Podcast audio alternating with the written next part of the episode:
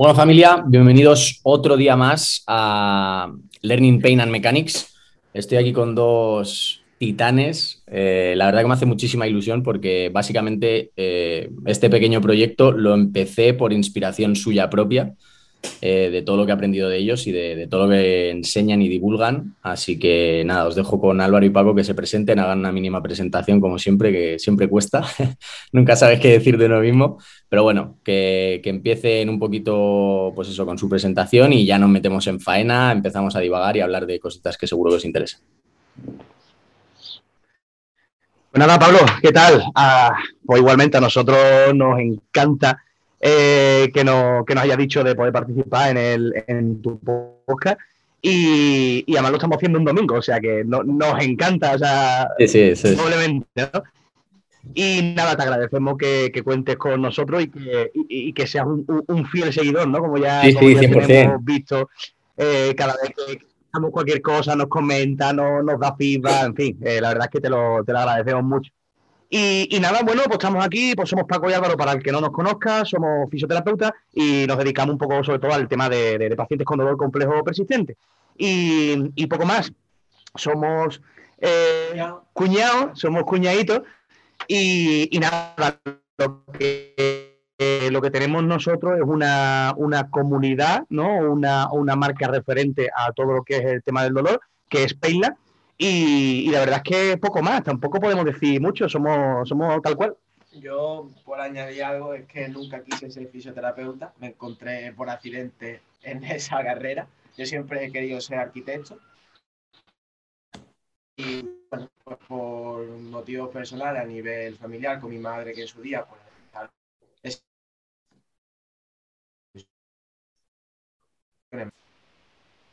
fue hizo pues, profundizar sobre todo esto del dolor y, y hasta el día de hoy. Bueno, yo, yo, también quise ser arquitecto. Cualquier cosita de, de pie, ya sabes, ¿eh? Aquí me tenéis. yo también quise ser arquitecto de pequeño, tío. Estuve, o sea, yo en el fondo fue como una divagación, porque siempre quise tener muy claro y no, no nunca dudé ni, ni, ni, ni he ido a unas universidades u otras, siempre hice fui directo a que quería hacer CAFIT y, fisioterapia. No sabía muy bien en qué orden, sí que sabía que quería que hacerlas separadas porque sabía que tenían relación, pero siempre tuve la arquitectura ahí, tío. De hecho, me acuerdo que tenía una vecina que le pedía apuntes y le pedía movidas cuando yo era pequeño porque me molaba muchísimo el, no sé si de los legos, tío, de jugar, pero me flipaba. Eh, yo es que ya estaba admitido por la Universidad de Sevilla para hacer arquitectura. Y en plena admisión de, esa dije, papá, mamá, que creo que no quiero ser arquitecto, que quiero ser fisio. Y se me todo. Qué bueno. Bueno, pues, pues nada, o sea, es mutuo, ya os lo digo. Eh, la verdad que yo me decidí, Álvaro además ya lo sabe que hemos hablado muchas veces de, este tipo de cosillas más personales, pero, pero es una inspiración absoluta el, el, tanto vuestro podcast. Además, ayer me escuché, no sé si subisteis ayer o antes de ayer, el último, el último episodio que subisteis a Pain Lab. Aguapencast. Eh, están los dos nombres, yo lo tengo por el, jueves, creo. El jueves. Así que eso. Eh, vamos a darle cañita, que yo creo que bueno, eh, va un poco en la línea, ¿no? Este, este podcast es el canal, el proyecto va un poco en la línea de, intentar, pues, asimilar conceptos sobre el dolor, educación e intentar que la gente, pues, tenga mayor información y sobre todo intentar filtrarla, ¿no? Que no sea tan sesgada y que, que, bueno, dentro de nuestra humildad y nuestra profesionalidad, pues que se puedan fiar un poco, ¿no? Em, ¿Qué es el dolor? Una putada. Una putada, ¿eh? Creo que más claro algo así. Eso es. Un, bache, un bache grande, ¿sabes? En el, en el camino. ¿Es necesario? Eh, sí. Sí. Si no, seguramente pues no, pues no habríamos llegado hasta aquí. Al final, eh, a mí la definición que siempre me gusta es decir, que es de Margot McCarthy, cuando me dicen qué es el dolor, digo, dolor es todo aquello que dice que siente una persona cuando dice que tiene dolor, todo aquello que experimenta una persona cuando ella dice que tiene dolor. A mí el concepto clave cuando hablamos de dolor es la emergencia, que es una respuesta emergente de la persona. Entonces eso ya nos hace ver cómo el dolor no es solamente una entrada de información, que siempre tendemos a pensar que si nos duele algo es porque debe de haber eh, un daño en el tejido.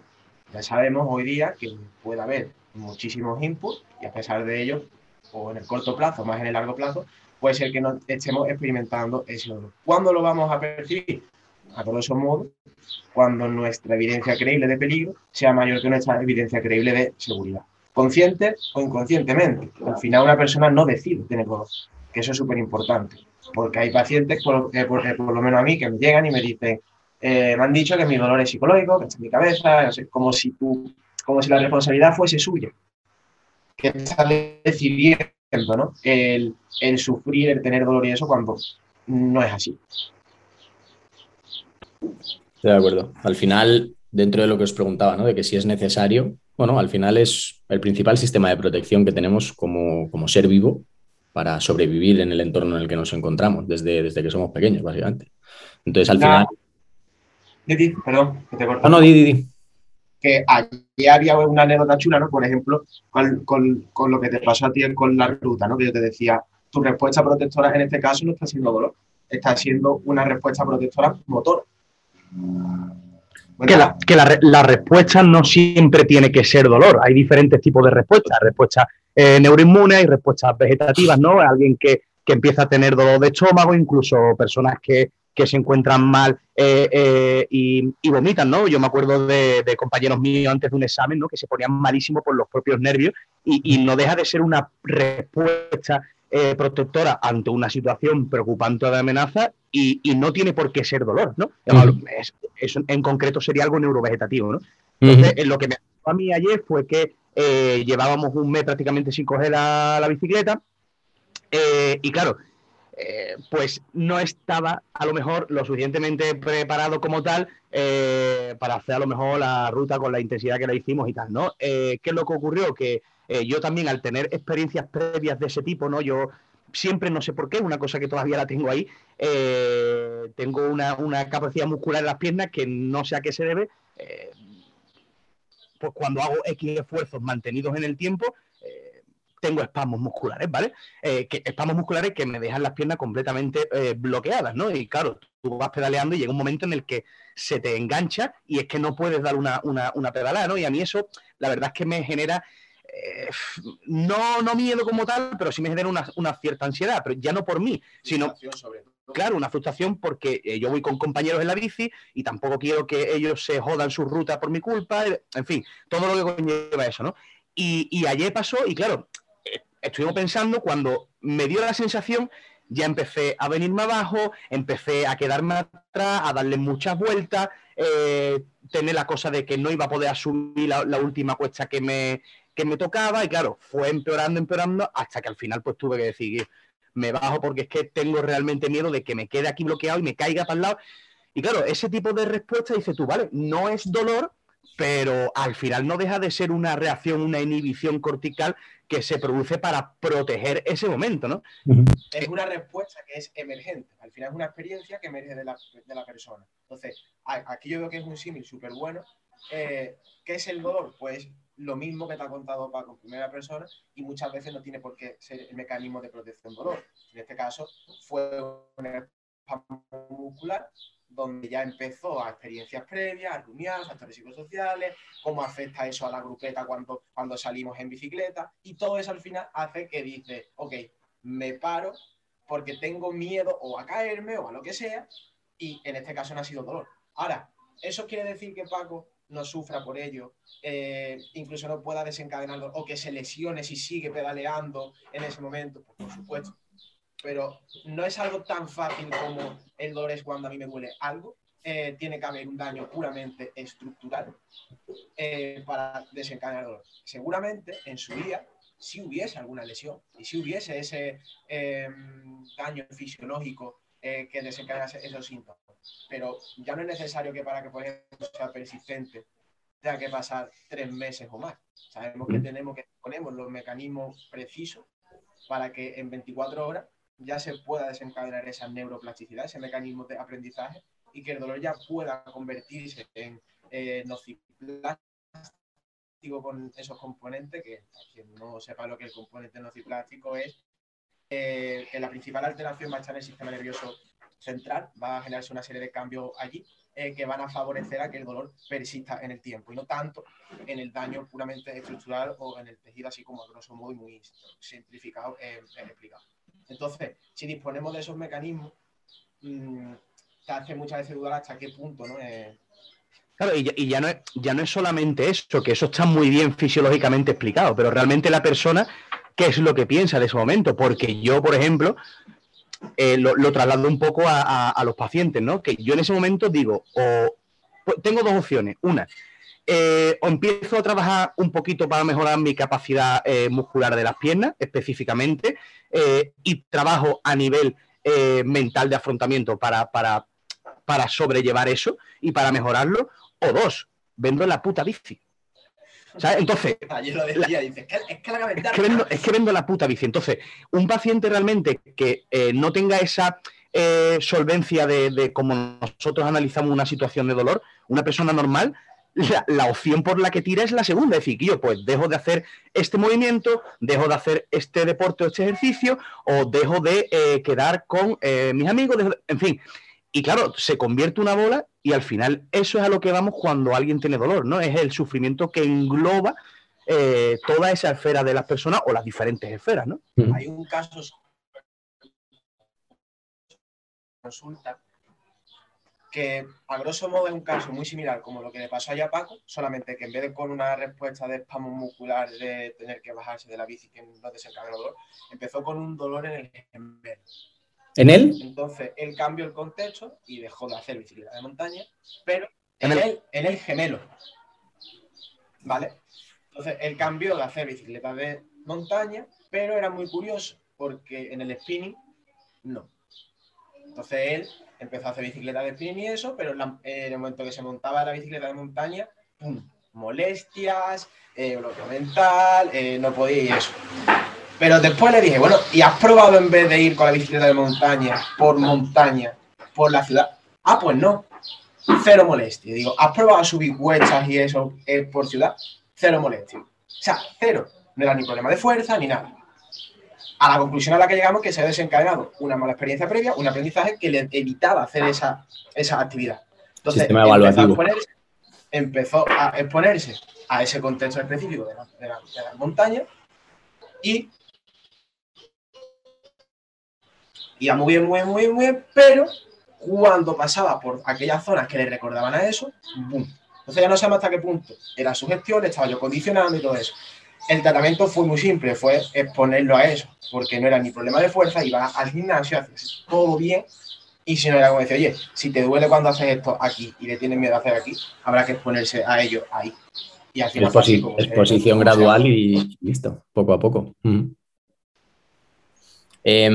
Que es, de, todo lo que habéis dicho, eh, me quedo, bueno, ahí pueden salir 100.000 temas más, pero eh, habéis, hablado de, habéis hablado de tres meses.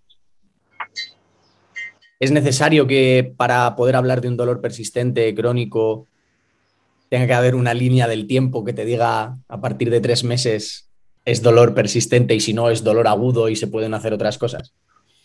¿Cómo está eso? Hombre, eh, yo pienso que. aquí, no me Sí, ah, yo, yo pienso que no. ¿Cuál es el, un dolor para que pueda tener la importancia suficiente como para que tú llegues a generar esos cambios en neuroplásticos, ¿no? En, a lo largo del tiempo, nadie te puede decir que tú a partir de los tres meses ya se convierte en eso. Eso es imposible. Es que tú desde el minuto uno puedes tener un, un dolor de esas características. De hecho, por ejemplo, yo siempre para que se entienda intento, eh, intento trasladarlo con, un enfoque más cognitivo, ¿no? Y es decir, por ejemplo, tú eh, te doblas un, tobillo, tienes un esguince y, bueno, eh, sin más, ¿no? Te hace un esguince, tienes dolor, se te inflama y, se te inflama y tal, ¿no? y tú puedes tener una percepción de dolor X. Pero ¿qué es lo, qué es lo que ocurriría si, por ejemplo, ese esguince tú escucharas eh, un, crack, por ejemplo. ¿Vale? No digo que sea un crack de hueso, sino un, crack que sea eh, algo cognitivo que te active esa alarma de, miedo, ¿no? de percepción de miedo. Lógicamente tú vas a tener un nivel de percepción de dolor bastante más alto que con un E15 normal que solamente te, te el pie. Eso podría ser ya suficiente eh, para tú poder generar un cambio neuroplástico importante para que eso se prolongara en el tiempo generara eh, todos esos procesos que nosotros hablamos de persistencia de un dolor? Pues seguramente que sí. Y que, a lo mejor te ha hecho falta solamente una vez para poder experimentar eso.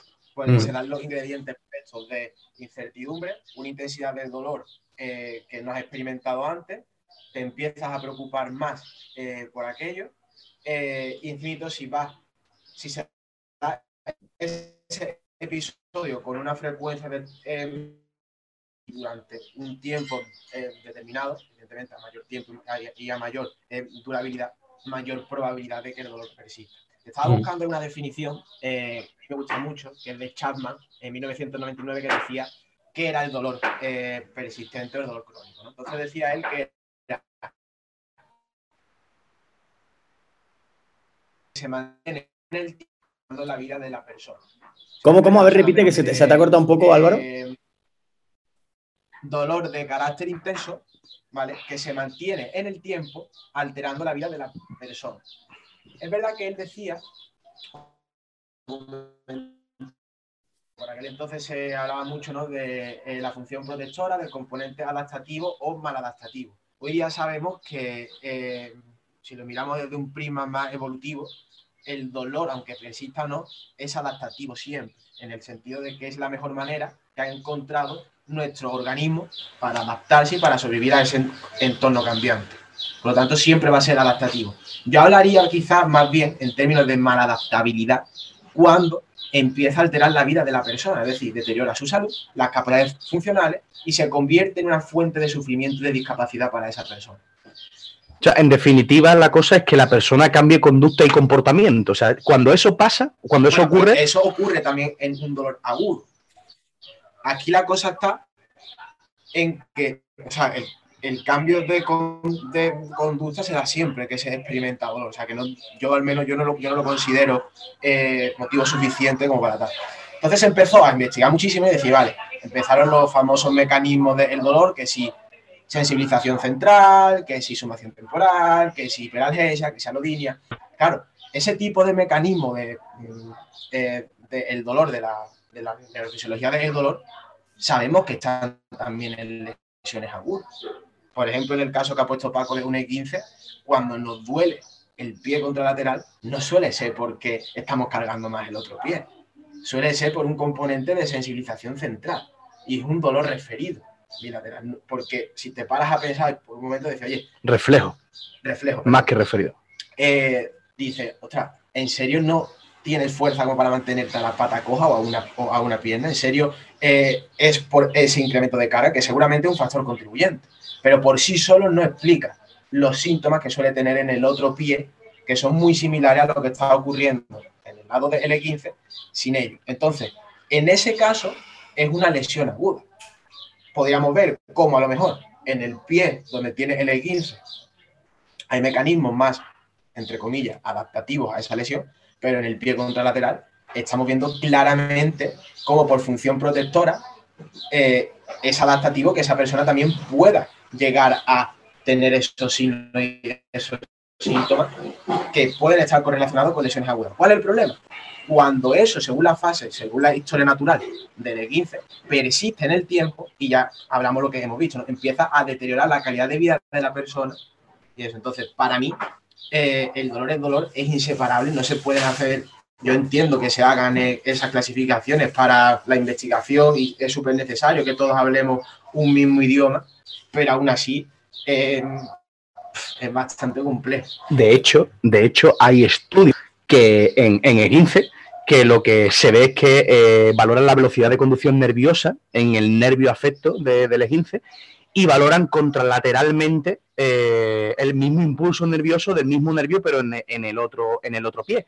Y se ha visto que, la, velocidad, de la velocidad de conducción disminuyen por igual en, los dos nervios, independientemente de que sea el del propio 15, ¿no? O sea que eso de que hay cambios ¿vale? Ya sea por, por, respuesta refleja o cambios a nivel directamente central, que será de todo, porque no, no solamente hay una cosa, pero que también se producen cambios en, ese aspecto. Y si nos ponemos ya el haya mucho más fino, y ya con esto ya pasamos a lo siguiente para hacer un melón enorme, eh, pensamos cuando tenemos un E15 que la fuente de y síntomas es el ligamento. Y es absurdo, porque el músculo también da, porque la piel también da y porque se sabe que al final no hay nociceptores solamente. O sea, está todo. Y al final muchas veces decimos, eh, no, no, hay que tratar el ligamento. No, no, tienes que tratar a una persona donde evidentemente, seguramente el daño eh, estructural más, mayor gravedad y eso, haya sido el ligamento. Pero es que la piel y todos los tejidos adyacentes están dando también fuentes de signo y signo, están enviando impulsos.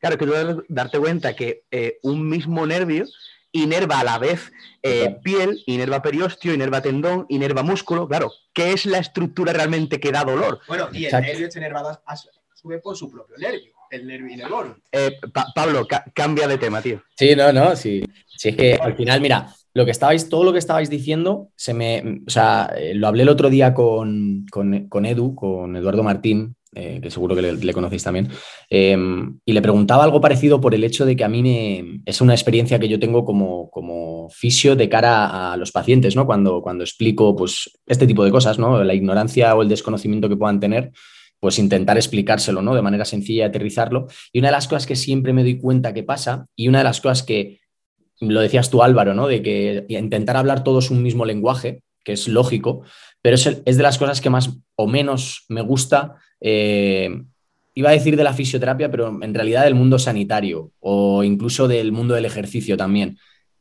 ¿No creéis que hay demasiadas etiquetas?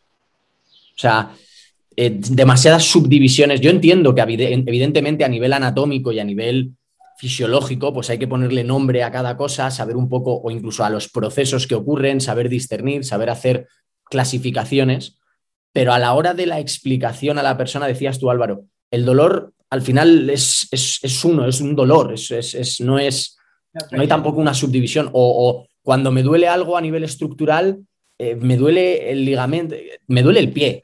Fíjate hasta nuestra propia comunicación, ¿no? cuando me duele algo a nivel estructural ya hacemos esa, diferenciación entre eso es y el resto de tu ser, ¿no? El resto de tu. Yo es que quizás no soy la persona más idónea para responderte esta pregunta porque no me dedico a la, investigación. Estoy muy sesgado seguramente, pero yo entiendo que ese tipo de terminología es necesaria para a nivel de investigación y eso. Ahora, si nos ponemos a nivel de etiqueta como de diagnóstico, hay estudios de, y y todo eso que reportan, eh, que muchas veces los diagnósticos son modas. Son modas según lo que se está hablando por aquel entonces. O sea, cuántos síndromes del piramidal y de lumbalgia, de, eh, en función de la moda de por aquel entonces, se etiquetaban así y ahora se etiquetan de otra manera. es, verdad que la ciencia va avanzando y al final nos vamos adaptando a ella, pero yo sí creo que la terminología es necesaria, pero para un ámbito más profesional. Eso es. O sea, dentro del, al propio paciente que está sufriendo, que tiene dolor, que tiene incertidumbre y eso, muchas veces ese tipo de etiqueta le va a condicionar a el propio significado que le da esa persona a me han dicho que tengo esto. Mi vecina del quinto, mi contexto más cercano, hay una experiencia similar y ya me comparo con esa persona, porque somos seres sociales y yo no me puedo dividir de dónde vivo y cómo influye eso a mí. Y muchas veces, cuando un paciente viene eh, a consulta, nos centramos en una historia clínica centrada en el dolor y no una historia clínica centrada en la persona. Una historia clínica centrada en la persona ya va a incluir esa historia clínica del dolor, pero es una parte. Solemos siempre ir, eh, si vemos el famoso modelo de Engel, ¿no? del modelo biopsicosocial, que no era de esfera, era una única esfera, ¿vale? Em, como mientras más profundizábamos sobre esa esfera, llegamos hasta las moléculas, hasta los átomos, hasta las células, todo eso. Y conforme íbamos subiendo hacia arriba de, de categoría, estaba la persona, la relación entre las dos personas, su contexto, hasta la propia política, la propia biosfera, todo eso influye, el aire que todo eso va a influir en la salud de una persona. Entonces, lo curioso de este modelo es que todo era bidireccional y todo estaba relacionado con todo.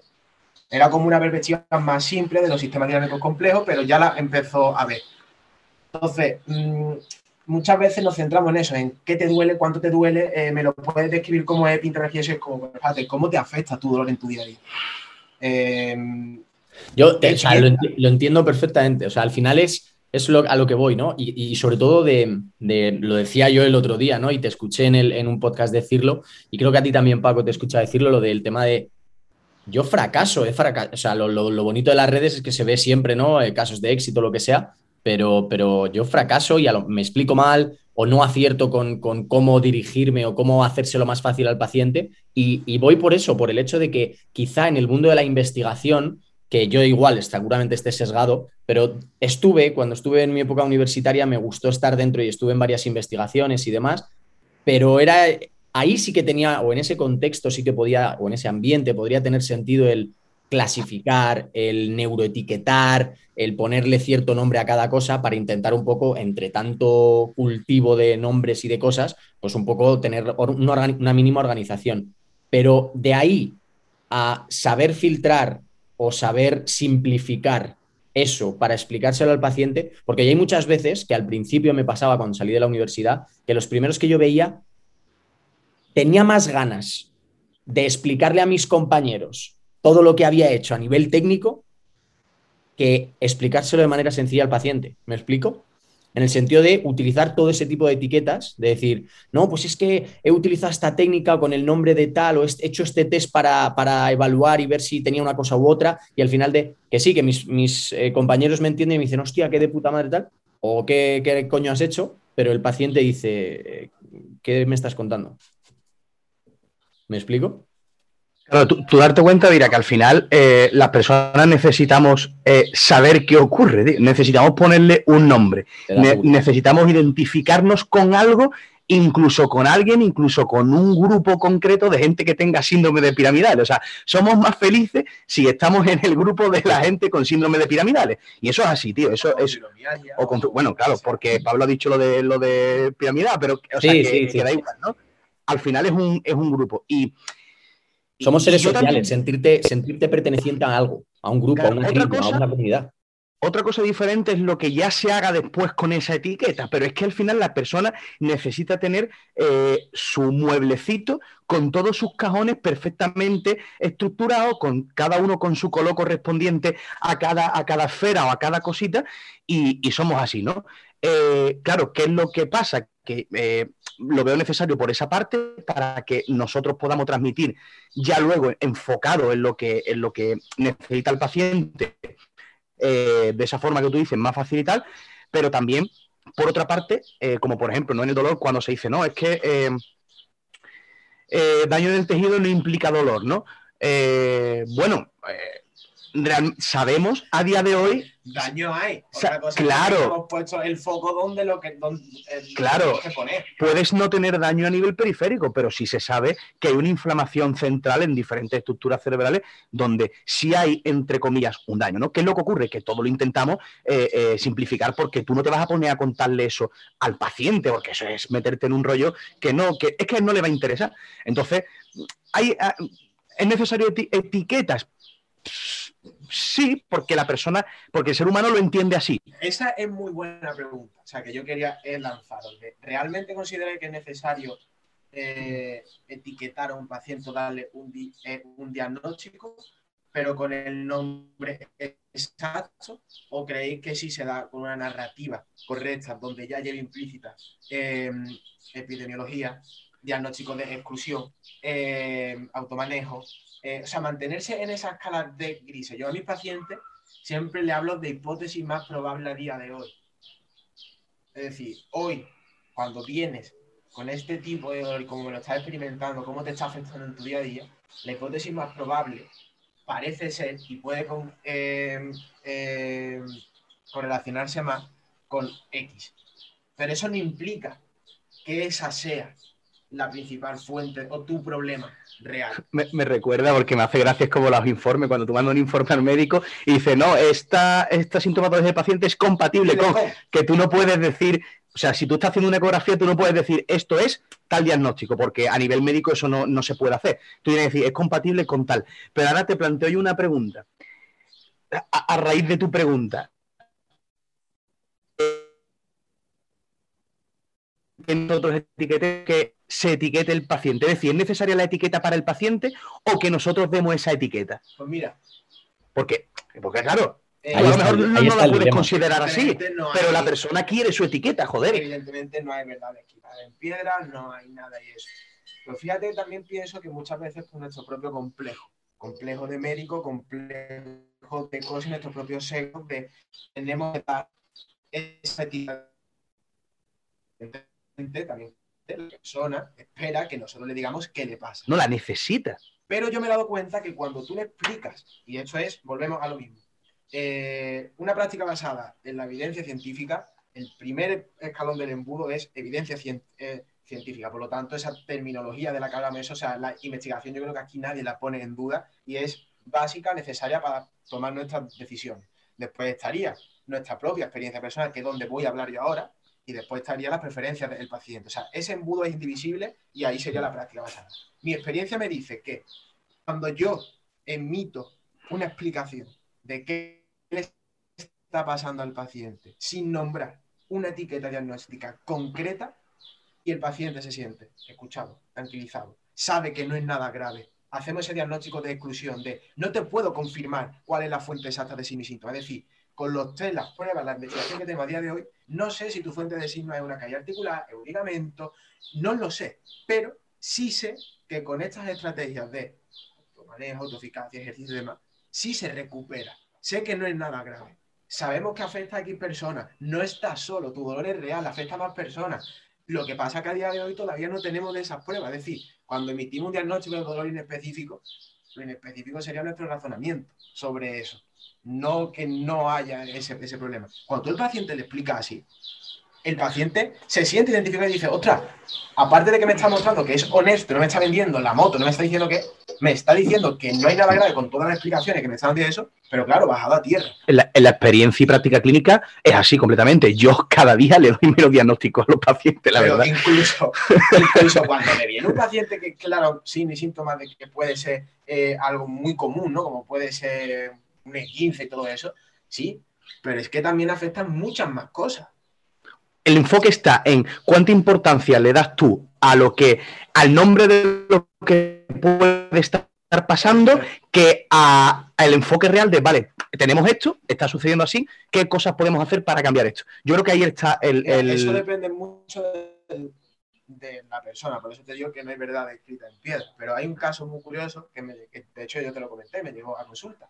Ella venía con un dolor mm, crónico, un dolor eh, de 500.000 etiquetas. Y sus signos y síntomas a mí me descuadraban porque sí, evidentemente se solapaban claramente con ese dolor persistente, pero después es verdad que había preguntas de esa historia clínica en la que había cosas que no me cuadraban, como eh, analíticas muy dispares hace muchísimo tiempo, que hace mucho tiempo no se la hacía, eh, problemas a nivel endocrino, eh, antecedentes familiares, no sé qué, que hicieron, digo yo, mira, yo antes me tengo que asegurar de X. Entonces oye, seguramente no sea nada grave, el abordaje va a ser el mismo, solamente que posiblemente se nos esté pasando algo por alto y podamos necesitar medicación específica que facilite tu recuperación fue, se hizo analítica específica y eso, y el propio informe de la analítica, y después de verlo todo el médico especialista, era si no hay síntomas compatibles con, eh, lo digo que ahora no me sale el, el nombre, la de las alas de, de- de mariposa. El- el- la enfermedad, lupus. Ah, cojones, Signos eritomatoso. y síntomas compatibles con lupus. Claro, esa persona en ese momento, cuando vio, ostras, eh, ya se identificó muchísimo, había cosas que dice, pero es que además la propia, eh, o sea, ni el propio médico eh, especialista le dijo, tienes lupus. Le dijo, signos y síntomas compatibles con lupus. Empezaron a especificar más y eso, y a día de hoy no se sabe tampoco qué es lo que si realmente tiene el lupus o no, pero sí sabemos que el abordaje pasa por lo que propusimos tanto el médico y se le dijo, oye, sigue con esto.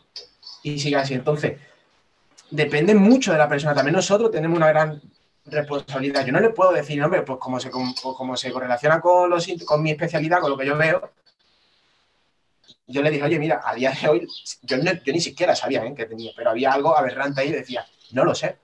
Entonces, vamos a ver, y después compartiéndolo con más compañeros, me dice, es que es muy común tener pacientes con lupus y que también tienen ese dolor nociplástico, ese dolor persistente, que simplemente con una paciente con lupus.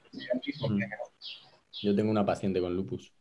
De hecho, em, lo que estabas, o sea, por añadir a lo que, a lo que has comentado, eh, en mi experiencia diré que a pesar de que me cueste, soy más partidario de ir por esa mm, zona gris o esa explicación más o esa narrativa más simplificada, de no poner una etiqueta, por así decirlo, muy llamativa, ¿vale? Puedo utilizar pequeños nombres o pequeños tecnicismos, pero no de tal manera, porque me, eh, han llegado pacientes de que cuando yo les he dicho, pues eh, parece que o es más compatible con X, me han llegado pantallazos al móvil de Pablo está buscando sobre X, sobre lupus o lo que sea, y digo, adiós. Porque ya eso, con la facilidad que hay ahora de buscar información, pantallazos de Wikipedia, pantallazos del blog de no sé quién, y yo, madre mía, madre mía, la que, la que estamos liando. Porque al final es información mía que si aún no has confiado en mí como terapeuta tuyo, mm, no sé si vas a empezar a confiar en otros, que estás leyendo por otro lado, los libros, lo que escuchas, lo que buscas, y al final mucha más rumiación, mucho más ruido y muchísimo más, más difícil, por así decirlo, de aterrizarlo todo y poder empezar a, a organizar las cosas de tal manera que al final, pues te ayude y podamos salir de esta situación, ¿no? De la mejor manera posible. Entonces, sí que quizá, pues al final es como todo, la, palabra de depende, ¿no? sí que voy más partidario por esa narrativa. Que te, interrumpo, ¿vale? Es una cosa que me habla también Paco y yo mucho en el podcast, que nos obcecamos con eh, saber cómo se hace X, cuando quizás es cuándo se hace X. Porque el problema no es emitir ese diagnóstico, el problema es cuándo se emite ese diagnóstico o cuándo será esa aplicación donde la persona, hay esa alianza terapéutica ya creada y ya existe, entonces tú le puedes hablar de parece ser y todo eso, de decir, oye, no me está diciendo que tengo lupus, no me está diciendo que tengo X. Confío en él y me ha dicho que los tiros pueden estar por aquí eso, pero que el abordaje es el mismo, que parece ser que no puede haber nada grave, pero. Y eso pasa por previamente construir toda esa relación evidentemente tú tienes que cumplir con las expectativas del paciente en ese corto plazo y el qué me pasa le tienes que dar una explicación aproximada. Entonces, yo muchas veces cuando no sé lo que me pasa, porque es verdad, o sea, yo te mentiría si cada vez que viene un paciente me dice, pues no lo sé, lo que eh, la gran mayoría de veces. Entonces, tiendo a hacer ese diagnóstico de exclusión, que ya es tratamiento en sí, donde sí me aseguro de decir, oye, sé que no tienes nada grave, no hay certeza absoluta, pero todo apunta que no hay nada grave. Lo único que no sabemos puede ser Exacto. Que al final, construyes esa relación. Al final tú, tú tienes que, jugar en ese mundo de incertidumbre porque tú también lo tienes, no es solamente el paciente, porque el dolor, sí, el dolor, eh, nosotros tenemos clasificado los tipos de dolor. Y cuando no, se nos llena la boca de decir, no, es que el dolor es tan complejo, este dolor, pero nosotros lo clasificamos como tal. Y en un paciente puede haber a la vez dolor porque así sus síntomas eh, lo, sacan. Entonces, sabe que al final nos bien por nuestros propios egos profesionales tenemos esa clasificación para nosotros que no existe en realidad, porque es, eh, eh, es todo uno igualmente, ¿no? Pues para la investigación, evidentemente, como volvíamos, es súper útil. Sí, sí, claro. Es cierto que rara vez vas a encontrar, vamos, en rara vez, a decir que nunca te vas a encontrar un paciente que te viene con una única fuente de decir tiene un dolor neuropático puro, un dolor. Eh, sabemos que el 95%, bueno, sabemos, se estima que el 95% de los dolores y de los que vienen en, consulta son mitos, o nociplástico y neuropático, o nociceptivo y nociplástico, o, no, o nociceptivo y neuropático. O sea, no hay eh, una única. Entonces, como para, como para tú decirle. Y los tres. De, bueno, los tres. Y de hecho, eh, una cervicalgia, una, una lumbalgia, eh, todo, una cefalea, es mito, no es una única cosa. Entonces, ahora, claro, dile todo al paciente cervicalgia o lumbalgia, que claro, te están diciendo dolor en la lumbar o dolor. Y, quizás hay, autores, hay investigadores que realmente abogan por decir signo y síntomas, o sea, diagnóstico mucho más ya no mucho más, porque le decía todo el mundo decir, oye, que pues me han dicho que tengo dolor de hombro. Y antes tendíamos a nombrar anatomía, síndrome o pinzamiento subacromía, cuando la propia palabra eh, síndrome ya nos dice conjunto de signos y síntomas en una determinada población. ¿Qué me pasa? No lo sé. Yo sé que cuando personas de tu edad con estos signos y síntomas y que duele el hombro en esto, síndrome de eh, subacromía. Mm, y te etiqueto así. Y ya sabes qué te pasa. Y ya mm. te queda mucho más tranquilo. Mm. Pablo, dime. Eh, una cuando tú quieres hablar, o sea, no, no. habla, ¿sabes? Corta, no, porque... Una de, una de, las cosas, una de las cosas que, más, que más me habéis ayudado es, eh, yo tengo algo que es muy jodido, que es que no paro de interrumpir y de no dejar hablar, o sea, mm, como que cada vez que, o sea, está siendo, está siendo para mí, eh, ya llevo tiempo trabajando en ello, pero está siendo un auténtico examen final el no querer interrumpiros porque cada dos, diez palabras que decís se me ocurren cien mil ideas y quiero interrumpir, pero digo, mira, escúchales, deja que la gente aterrice lo que se está hablando y luego ya aportas tú, que tampoco tendrás mucho más que aportar después de lo que digan ellos. O sea, que tranquilos que no. Por eso no lo hago. Además, como, como está el problemilla con el audio, tampoco quiero yo interrumpiros porque si no nos vamos a solapar y va a ser un jaleo.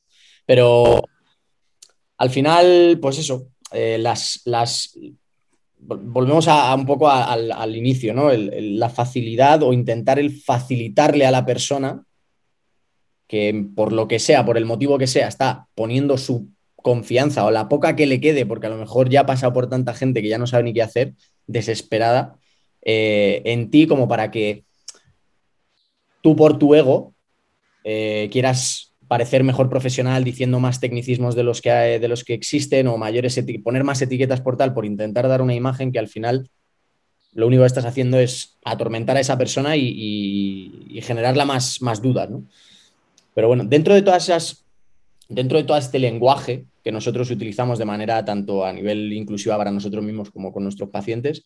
Os comentaba antes de empezar si teníais alguna metáfora, una metáfora que, que, os soláis utilizar o, que soláis eh, recurrir para explicar pues, mismamente qué es el dolor o cómo poder encajar cualquier cosa de todos los adjetivos que habéis estado poniendo, ¿no? Frustración, miedo, evitación, catastrofismo, hipervigilancia, todo eso que está rumiando siempre por ahí una metáfora que os guste utilizar. Mira, yo, por ejemplo, eh, la, gente ¿no? no entiende por qué esa facilidad en cuanto a la variación de la intensidad del dolor, ¿no? Entonces yo siempre le hablo de que, de que hay un, proceso de sensibilización, ¿no? Da igual que sea una sensibilización más periférica, ¿no? Centrada en el tejido eh, periférico localmente, o una sensibilización más, generalizada, no más central, ¿no? Pero yo siempre intento eh, ponerle este ejemplo que a mí me resulta bastante, bastante útil de, entender, porque así me pasó a mí en su día, y es que una sensibilización es, eh, por ejemplo, tú te duchas ¿no? con, con, agua a 40 grados de temperatura y tú notas calor, ¿no? Eh, pero bueno, lo puedes soportar, es, depende del contexto, pues puede ser hasta incluso agradable, ¿no? En cierta época del año. Pero al día siguiente, por ejemplo, tú te vas a la playa y, te quemas la piel. Entonces, cuando tú vuelves a ducharte con ese, agua a la misma temperatura de ayer, eh, empiezas a tener dolor, es decir, no puedes soportarlo. ¿Por qué? Porque ha irritado la piel y se ha producido un aumento de la sensibilización. Pues ese puede ser un buen ejemplo para, utilizar en, ese caso, ¿no? Y decir, pues imagínate este aumento de la sensibilidad en la piel por esa irritación, imagínatelo en un tejido interno, porque muchos pacientes lo que es eso, ¿no? Que no entienden por qué, vale, bueno, y esto, si yo no tengo un daño como tal importante, una rotura o cualquier tipo de cosa así, ¿por qué hay veces que me duele más o hay veces que me duele menos. Bueno, pues se lo explico así, ¿no? Porque en diferentes contextos donde, donde se evoca de nuevo esa experiencia, ¿no? Por, la memoria y tal, y se vuelve a reproducir síntomas, lo que hay una sensibilización por, por ese momento eh, circunstancial de, amenaza. Hay un aumento de la cantidad de receptores eh, en esa zona que lo que hacen es informar al cerebro de una situación que podría ser peligrosa o previo a una situación que genere peligro. Por lo tanto, hay un aumento de la sensibilidad. Y es una buena forma de, explicarlo, yo creo que ahí eh, sería algo, sería un tema interesante, o yo una de las metáforas que, utilizo mm. mucho para explicar eso, por ejemplo. Mm. ¿Y tú, Álvaro? Yo voy a hacer un poco de abogado del diablo. Y me explico. Eh, yo he sido súper fan y he defendido durante muchísimo tiempo el empleo de metáforas para facilitar la comprensión de cosas muy complejas respecto al dolor. Entonces, como he sido muy fan de ello, pues he investigado y eh, he puesto a buscar literatura sobre todo eso para ver qué hay de cierto en todo ello. Evidentemente, claro que la facilita la comprensión y eso, pero ¿qué hay de ello respecto al dolor? Hay un estudio que está buscando aquí mientras Paco eh, comentaba, que evidentemente estoy totalmente de acuerdo con él, esa metáfora, la de las duchas y las quemaduras solares, es de las cosas que más puedo emplear en consulta a bajar los pies a tierra. Pero la evidencia respecto al dolor, eh, en este caso el estudio que está buscando, ¿no? a quien quiera em, profundizar, es Pain Neuro, bueno, eh, perdonar mi inglés que evidentemente pues no tengo ni idea, ¿vale? Pero Pain Neuroscience Education which pain, neuroscience, education, metaphor, worked best, signo de interrogación. Lo digo así para que creo que se va a hacer mucho más fácil que si intento dármela de que sea inglés. este estudio lo que, lo que es son 19 eh, encuestas con una tasa de respuesta del 70% aproximadamente y dice que ninguna historia o metáfora individual se destacó como predominantemente importante en el proceso de recuperación mediante el uso de educación en dolor. Entonces, concluye que quizás los mensajes de reconceptualización del dolor durante la educación del dolor pueden ser más importantes que cualquier historia o metáfora individual. ¿Esto a qué nos lleva? A que muchas veces nos centramos en explicar nosotros mismos el dolor del paciente cuando eh, el propio paciente es quien es experto en su dolor. Y es quizás él el que realmente tiene que llevar la voz cantante durante todo ese, ese proceso y él es el que tiene que explicar su dolor, no nosotros explicarle a él su dolor. Entonces, al igual que razonamos el ejercicio y la terapia manual, el saber qué le pasa, también tenemos que razonar qué explicación doy al paciente, por qué, cómo lo voy a hacer y cuál lo voy a hacer. Sabemos que el aprendizaje requiere de experimentación, y como mejor aprendemos es experimentando las cosas. Entonces, yo en del el movimiento. Hoy día la educación en dolor tiene eh, una evidencia que no es la más alta del mundo, de hecho hay guías que dicen que el limitado eso va a seguir así, porque siempre se ha centrado, hasta hace muy poquito, en un rol pasivo, eh, profesor-alumno. Yo te doy una masterclass del dolor, te explico la neurofisiología del dolor, tú entiendes la, neurofisiología del dolor, tienes mayor seguridad, mayor confianza y esperamos que si tú reconceptualizas el significado de que tú le das al dolor, tu conducta cambie. Pero también se puede hacer de manera bidireccional. Si yo, por ejemplo, quiero explicar a un paciente el mismo caso que ha dicho Paco de las quemaduras solares, eh, puede ser una buena toma para hacérselo ver a través del ejercicio y que ya vaya daño en el tejido no es igual a dolor, esa redundancia ¿no? que hemos hablado, eh, puede ser una entrada para yo poner a lo mejor con una kettle o con un peso a que coja algo del suelo, en un dolor lumbar, por ejemplo, y que no experimente ese dolor creyendo que nuestra explicación eso. O puedo hacerlo sin esa explicación y directamente, yo como lo suelo hacer es con esa valoración funcional eh, al principio, le digo, oye, venga, pues vamos a valorar eso. Venga, tócate las puntas de los pies. Vale, eh, cógeme esto y me da, espérate un momento, ¿qué tal? ¿Cómo te has sentido? No, bien. Y digo, pero no te dolía, ¿cuándo? Y hago el proceso de educación inversa. Lo experimenta primero, cambio ese contexto, ese contexto mucho más positivo y veo ahí. Entonces, yo que he sido muy fan de las, de las metáforas, cada vez abogo más por no, o sea, para no tener una caja cerrada y me ciño a eso. Si tuviese que poner alguna hay una que me gusta mucho, que se la vi a, Ben Cormack y a Alan Making, como trabajan juntos, pues al final se nutren entre, ellos, pero realmente no sé si son originalmente de ellos o no. Eh, que ellos comparan la experiencia de dolor como el, el pilotito del coche cuando te salta, que no hay gasolina. Es una experiencia que va a depender de qué te ha pasado a ti antes cuando ese pilotito, ese aviso, te ha salido. Si tú, por ejemplo, te has quedado tirado en una autovía sin ninguna gasolinera, eh, una vez que te salió ese piloto y tú lo ignoraste, y eso te lleva a una mala experiencia de empezó a llover, tardó tres horas en venir la grúa, encimito pasó por allí un coche que pretendía ayudarte y te quitó todo el dinero. O sea, la peor experiencia de tu vida, pues cuando salga ese pilotito de aviso, potencial peligro, vas a tender a recordar esa experiencia. Sin embargo, la interpretación que tú puedes hacer, si eres un talibán de la vida, como muchas personas que sale el pilotito y apura, apura, apura, porque nunca le ha pasado nada grave, va a seguir eh, cada vez que salga ese piloto de, que en este caso sería eh, a lo mejor una molestia o una sensación de no darle importancia. Entonces vemos que realmente es una experiencia que depende del significado de la interpretación que hace la persona. Y una de las frases que me digo siempre, y Paco estar harto ya de escuchármela, es, ¿es el dolor el problema o lo que yo hago, cómo me comporto cuando experimento ese dolor, el problema? ¿Qué es lo que hago a pesar de tener dolor? Yo, eh, juntando las dos cosas y por volver con la escala de grises, al final con el tema de las metáforas sí que considero que no había leído este artículo, pero si luego me lo pasas, le, le echo un vistazo. Em, pero vamos, al final creo que, lo mejor es que te lo pases, que tú pongas el link, porque creo que nadie va a entender lo que he dicho con mi inglés. No, caño, que sí, sí. Si no me lo hablaré de ello, pero, pero vamos, que, sí que soy, soy partidario del uso de metáforas.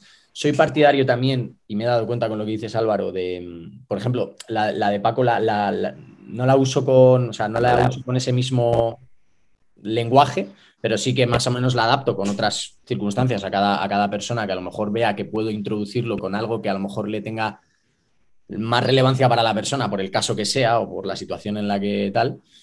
Pero, pero sí que intento también que ellos mismos me expliquen el por qué creen que le está pasando lo que cuando ya tenemos cierta confianza y está más avanzado, para que ellos mismos se, se autoeduquen, por así decirlo. Eh, y también desde que estoy más metido con el tema del mundo de la mecánica y, demás, eh, aplicada al ejercicio, cuando sobre todo lo que decías Álvaro, vienen eh, pacientes con, con, X dolor, sobre todo que lo refieren porque no pueden hacer determinado movimiento, no, es que cuando me agacho, cuando hago una, no te dicen, cuando hago una flexión de cadera, no, cuando me agacho eh, me duele, o cuando extiendo la rodilla me duele. Pues yo lo que intento es, de, ya sea a nivel funcional o, lo que sea, intentar realizar algún tipo de, em, sobre todo me, me apoyo mucho con las poleas, por ese componente excéntrico que te puede derivar, para que la persona no asocie ese, esa función muscular o ese, ese dolor por el movimiento que está realizando. Me explico. Eh, no, es que cuando, cuando extiendo el codo, eh, me molesta al extender el codo, entonces asocias ese dolor a ese movimiento de extensión del codo. Pero si yo a lo mejor te digo que hagas ese movimiento flexionando tu codo, no extendiéndolo, estás pasando por esa extensión tú no te das cuenta y cuando acabas dices, coño, pero no decías que, ah, pues es verdad, pues tal. Entonces, haciendo uso de esa mecánica, de una, mecánica básica, y por eso digo que las poleas son muy útiles en ese sentido, creo que, al final, pues entre todo, entre las metáforas y entre ese uso del ejercicio como principal herramienta para tal, eh, pues creo que al final a las personas les va quedando todo un poquito más claro, o sobre todo ese feedback en directo, visual, de no que te lo enseño, ni siquiera que te lo estoy enseñando, porque tú lo estás viendo en alguien ajeno, sino que tú lo estás experimentando y lo estás viviendo en el momento, ¿no? O sea, que, que, creo que les da más seguridad y más tranquilidad el, verlo así. O sea, que yo creo que un mix de todo, al final, puede ser una buena opción para que todo el mundo salga contento, ¿no? Yo creo que la, palabra, la palabra que busca o lo que yo, lo que yo suelo hacer en consulta es eh, la comprobación ¿no? de todo lo que, se, lo que se puede enseñar, lo que se puede hablar con la persona. Eh, yo soy muy partidario de las metáforas, sí es cierto que no utilizo metáforas muy, muy individuales de la propia persona, porque al final esa persona tiene eh, las cosas tan mecanizadas y tan automatizadas que es posible incluso hasta, que no las identifique con sus propias experiencias tan eh, tan marcadas, ¿no? Pero sí utilizo metáforas generales que puedan, que ella pueda eh, relacionarlo con ya con lo, con lo suyo y luego aparte está el tema de la comprobación, que eso es fundamental, que es lo que dice Álvaro antes, ¿no? que él hace ese cambio de, conducta, eh, al, final lo hacemos todo con el, con el movimiento, ¿no? Y, y es el comprobar lo que se ha hablado antes, esto es así, ¿Te acuerdas de lo que hemos estado hablando antes? Vale, pues mira, ahora te ha pasado esto por esto y por esto. Y ahí es donde se hace el aprendizaje. Y ahí es donde se produce el, cambio, ¿no? Está esa parte de, previa conversación, que yo no lo llamaría ni educación, sino sería como una previa conversación para eh, poneros los dos de acuerdo un poquito en, lo que es eh, la atmósfera esa de, la situación por la que pasa el paciente. Y luego, oye, comprobamos para que tú veas que esto es así y que podemos trabajar así y que hay solución para esto. para mí, más que la palabra de comprobación, quizás sería eh, generar un contexto positivo y de seguridad para el paciente. Porque no podemos esperar que una persona, por decirle X información, vaya a desaparecer el problema, cambia muchas veces la creencia eh, o hacer cambiar de opinión a alguien eh, corre el peligro de que pierda sus lazos sociales o de que pierda su círculo más cercano, porque su círculo más cercano posiblemente le trate de X manera y es mismo se trate de X manera o trate también de esa manera a otras personas en ese problema. Entonces, eh, si no creamos ese contexto positivo, ese contexto de seguridad para mostrarle otra parte, ya ni siquiera la otra cara de la moneda, sino, oye, mira este detalle de la moneda también que se te puede estar pasando. Entonces, eh, para mí siempre cuando doy una explicación de X cosas, la clave está en qué es lo que, en, mi cabeza, qué es lo que puede estar eh, en la cabeza de esa persona, qué es lo que puede estar pensando y cómo puedo yo eh, crear ese contexto para que la persona se detenga y adopte esa conducta que yo quiero eh, que llegue a él. Mm. Entonces, no hay una metáfora, una explicación universal, correcta, por mucho catálogo de metáforas que podamos emplear con mm. infinidad de pacientes, siempre va a haber uno, siempre, que no te va a funcionar con esa explicación. Y tiene que ser tú el que la adapte o... A, esa persona y vas probando y lo que va, yo lo veo como una infinidad de posibilidades donde al final tú vas jugando con ese rompecabezas y hay veces que te sale el cubo de rubí perfecto, pero hay veces que siempre una fila o X que no conseguimos encajar. Entonces, el buen terapeuta para mí es ese, el que, o el buen fisioterapeuta es ese, el que dice, ok, mm, yo me adapto al paciente cuando no todo va según lo previsto y tengo que desarrollar esa capacidad. Y eso se consigue solamente a base de hostia, de fallar muchísimo y de, seguir siendo curioso y de seguir y de repetir, eh, investigando.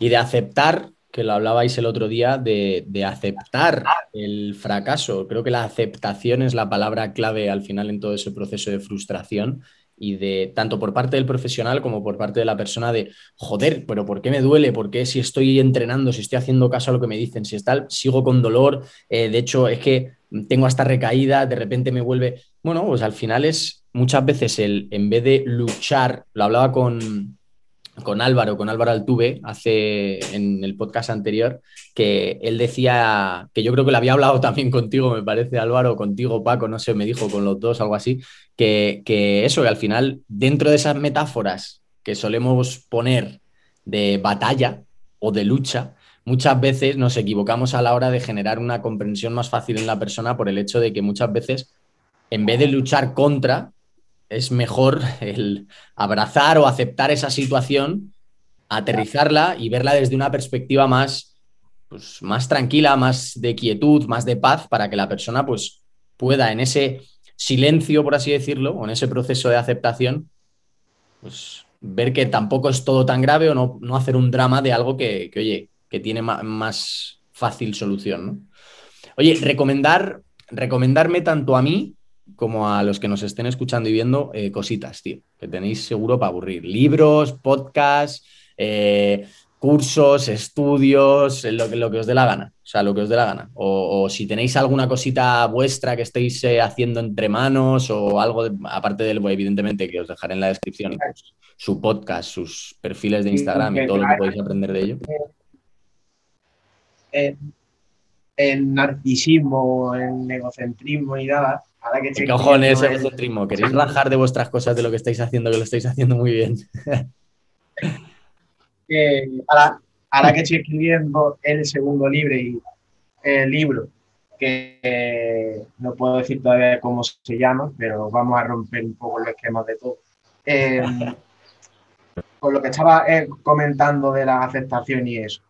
Hace poquitos días estuve escribiendo precisamente sobre, sobre eso y a mí un libro que me ha ayudado muchísimo es eh, de Mark de Mason, El sutil arte de que casi todo te importa una puta mierda.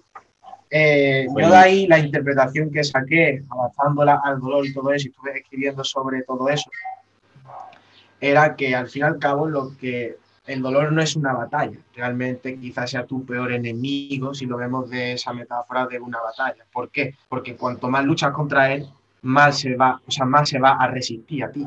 Entonces, eh, hay un dicho que realmente que era de Cargan, eh, que yo lo adapté a lo que se resiste, persiste, y lo que se abraza, se, desvanece. Entonces, eh, ahí está el matiz de la aceptación y la resignación, que no son lo mismo, y los jardines que podemos haber. Entonces, cosas que me han ayudado a mí, o libros que yo considere eh, que puedan ayudar a cualquier tipo de persona, independientemente de la eh, los estudios específicos y eso, tengo carpetas y miles de cosas que, puede estar. Pero respecto al dolor, mm, tengo que nombrar sí o sí a Gifford y a su trilogía de, de achaques y dolores. Y después de libros más así que no tienen que ver tanto con, con la fisioterapia, ya he dicho el sutil arte de casi no te importa una puta mierda. Eh, hábitos atómicos que se los regalé a Paco porque a mí fue un libro que prácticamente me cambió la vida y los propios pacientes lo leen y dicen, que desaprender esa eh, neuroplasticidad que tú me dices a mí, ¿no? De, eh, es un poco parecido a hecho, ¿no? nuevos hábitos. El, autor. De, de James Y luego hay otro, pero que a mí me gusta mucho, pero quizás no tiene tampoco tanto que ver con. Bueno, dale, a mí me gusta muchísimo. Reglas para vivir de Peterson. De las 12 reglas para vivir, ¿no? Ah, creo que ha sacado una, segunda parte, ¿verdad? Lo tengo pendiente, no me lo leo todavía. Yo también lo tengo ahí y lo tengo pendiente. A mí me costó mucho leer ese libro, ¿eh? O sea, de todos los que has dicho me los he leído, pero sí, es verdad que el del sutil arte y, el de hábitos atómicos es más sencillo de leer. De hecho, yo, por ejemplo, eh, no es, por, volvemos a lo mismo, ¿eh? no es por, por tirármelas de, tal, pero me los leí en inglés porque sí que son libros que me gusta leer en inglés y he de decir que yo no es que sea un bilingüe ni nada de eso, pero son fáciles de leer en inglés. Son fáciles. El de Peterson no tanto. De hecho, no me enteré de casi nada y me lo tuve que comprar en español para, para leérmelo en condiciones. Pero me costó. Es un libro que es difícil de tragar. Bajo mi punto de vista. Eh, bueno, yo, por ejemplo, eh, bueno, con, o sea, con lo que estábamos hablando antes, ¿no? Que, con el tema de la, de la aceptación y la resignación, no, simplemente es un detalle no importante, creo, que no, no es cuestión de, rendirse, ¿no? O sea, lo contrario de la lucha no es la rendición, sino muchas veces pasa por simplemente dejarlo estar, ¿no? Porque el dolor hace su función realmente. Y, yo siempre pregunto, ¿no? ¿Qué es lo que hay detrás de la fachada tengo dolor? O sea, ahí realmente un poco es lo que, lo que hay que valorar, ¿no? Y a veces pasa por simplemente dejarlo estar, no rendirse, ni resignarse, ni, ni martirizarse, ¿no? Sino dejarlo estar, ¿no? Y quitando eso, uno, por ejemplo, de los libros que a mí me ha encantado como tal es el de Cómo aprendemos de Héctor Ruiz, es una auténtica pasada para entender cómo es el, cómo es el aprendizaje humano y, todo el tema de la memoria, eh, cómo se trabaja todo eso a nivel cerebral. Él lo explica muy bien porque lo hace para, para niños en, sus, en su edad. Se, se puede extrapolar perfectamente al, al dolor. O sea, es porque, claro, al final es aprendizaje, tipos de aprendizaje y tipos de memoria y cómo todo eh, se vuelve un conjunto en sí. ¿no? Ese libro es muy, muy bueno.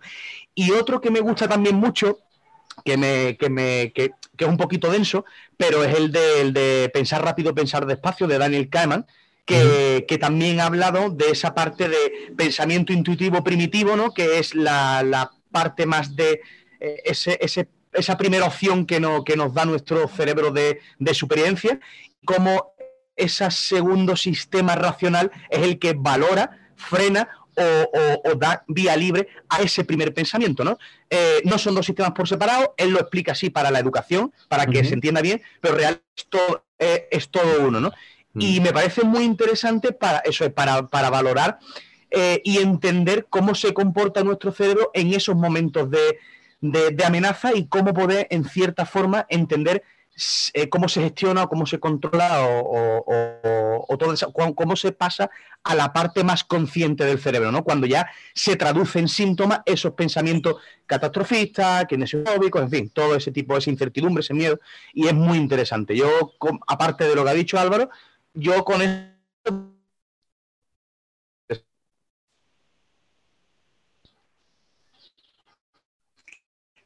Ahí se os ha cortado, chicos. Se, te ha cortado eso último, Paco. Ahora. Ahora. Eh, nada, que decía que, era muy interesante ese libro por el hecho de que eh, como todos esos pensamientos catastrofistas, de incertidumbre, de miedo, se, pueden traducir a la parte más consciente de la persona y crearse síntomas, ¿no? Entonces, bastante interesante. Si tú lo extrapolas al dolor, pues es muy guay. Me, me hace, o sea, especial ilusión el hecho de que cuando os he preguntado esto, lo primero que se os ha venido a la cabeza es este tipo de, narrativa y de, libros, ¿no? No es recomendaciones, pues el curso de neurofisiología de, que también, pero si estamos hablando de personas, me hace mucha ilusión. Yo, por ejemplo, tengo aquí, eh, seguro que sabéis quién es Ryan Holiday y os habréis leído algún libro suyo, pero a mí es mi autor favorito y aquí es, eh, tengo el último, que es de hace un par de años. Em, me lo leí en inglés que lo tengo ahí en inglés, pero me lo estoy volviendo a leer en español, me lo compro en español, porque además por la situación que estoy pasando ahora, pues me viene bien volver a entender un poco qué coño es eso de la paz interior, ¿no? de, la, de la quietud y la calma ante todo esto que estamos hablando. Y, creo que puede venir muy bien. Tu, tu propia mierda, al fin y al cabo. Eso creo que la quietud va, a pasar en el momento que dejas de luchar contigo mismo. Y creo que se puede, creo que lo, que lo hablé contigo, ¿no? Sí, sí, sí, sí. Que al final eh, se puede estar feliz, que es un estado del ser, ¿no? Eh, la felicidad sería ese estado del ser. Hmm. Y tú puedes ser, estar triste, pero ser feliz. Eso es. que no es un estado de ánimo. Aceptarlo y, dejar fluir al final. El, yo creo que de los, los de Ryan Holiday, los tres el ego es el... ¿Cómo es? El, ego es el, enemigo. El, obstáculo es, el, enemigo, el obstáculo es el camino. Eso, y, este de la quietud es la clave. Creo que los tres son una maravilla y pueden servir mucho, pero en concreto este último, creo que además no, son, no es una trilogía que te tengas que leer los tres seguidos ni nada, te puedes leer uno cada uno. Pero este último a mí me parece que viene al pelo además con todo lo que estábamos hablando. No lo tenía hilado, ¿eh? lo tenía aquí encima de la mesa. Tengo también otros libros aquí, pero como siempre hablo de ellos, pues tampoco lo voy a hilar porque siempre hablo de los mismos libros. Así que. Me, río, tío, porque, porque Ryan Holiday me parece, me parece un autor bastante bueno, eh, pero siempre me, recuerda el cabrón a las vacaciones, ¿sabes? Ryan de vacaciones, ¿sabes? Como siempre se me viene eso a la cabeza. La verdad que, bueno, posiblemente no sea muy estoico al final. bueno. Oh, bueno, eh, pues nada, lo dejamos por aquí. Eh, espero de verdad, de corazón, que a los que nos estéis escuchando y viendo os haya servido, que os lo escuchéis las veces que necesitéis, porque creo que ahí hay muy buenas, hemos estado hablando de, muchas píldoras y, cosas que os pueden ser de ayuda e interés. Y Paco y Álvaro además están haciendo, yo lo, digo con total sinceridad, no, no es un, simplemente un quedar bien. Creo que están haciendo un trabajo brutal y mi admiración más absoluta porque hacen, por lo que hemos estado hablando todo el, todo el podcast, hacen fácil lo difícil. Aunque ellos no lo crean y no les gusten los halagos, os jodéis porque es mi podcast y os lo digo yo. Pero, eh, pero, pero es así. O sea, al final creo que ya os lo dejaré en la descripción, insisto, el tema de, de los libros de Álvaro, el Pain Lab, el podcast, todos sus perfiles para que veáis todos los posts que comparten tanto Paco como Álvaro, porque porque bueno, y sé que se vienen, ¿no? La frase que está ahora de moda parece que se vienen cositas. Sé que se vienen cositas. Así que nada, espero que en breve nos podáis dar más información. Y no quiero tiraros de la lengua, que no. Pero, pero sé que se vienen cositas y, creo que pueden ayudar mucho. ¿Cómo, cómo? Estamos, estamos y estamos, estamos rediseñando, estamos eh, planificando para tema podcast, para tema eh, blog, para temas contenido. Estamos eh, trabajando también en una parte más colaborativa con, pacientes. Eh, en fin, hay, hay, hay, hay cositas interesantes. Para mí la clave está en que cara visible podamos ser Paco y yo, detrás hay otra persona que se está encargando de todo ese rediseño, de, de a tierra todo mucho más, todas nuestras ideas, o sea que para mí también sería un poco eh, hipócrita no, el no reconocer su trabajo al final. Mm, que por cierto, trabajazo. De trabajazo de cómo está quedando, o sea, súper intuitivo todo y súper bien.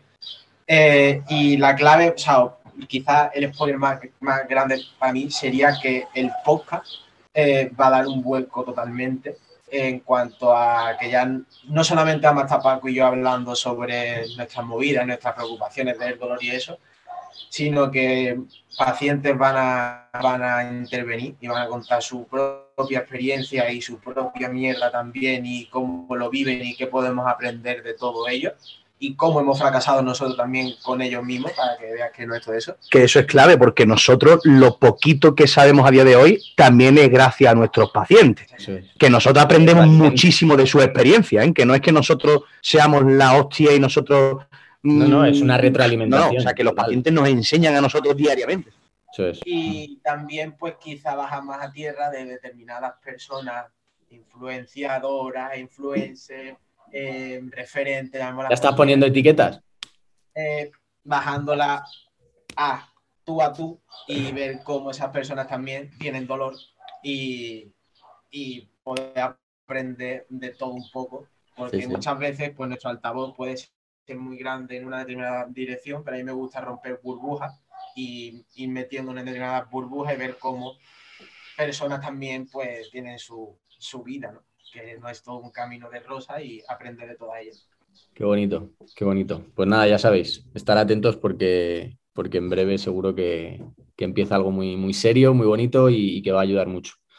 Así que nada, un placer teneros por aquí. Eh, se me olvida siempre decirlo, mm, pues dejad like en YouTube, suscribiros, compartirlo si queréis, suscribiros al, al, podcast, no por dinero, sino por al final llegar a más gente y poder facilitaros, porque a mí de esto no me va a dar de comer ni para ni pa pipas. O sea que Así que nada, un placer teneros por aquí y nada, espero que, en breve podamos seguir haciendo cositas juntos, traeros de vuelta, que siempre es bienvenido y pasar un buen ratillo.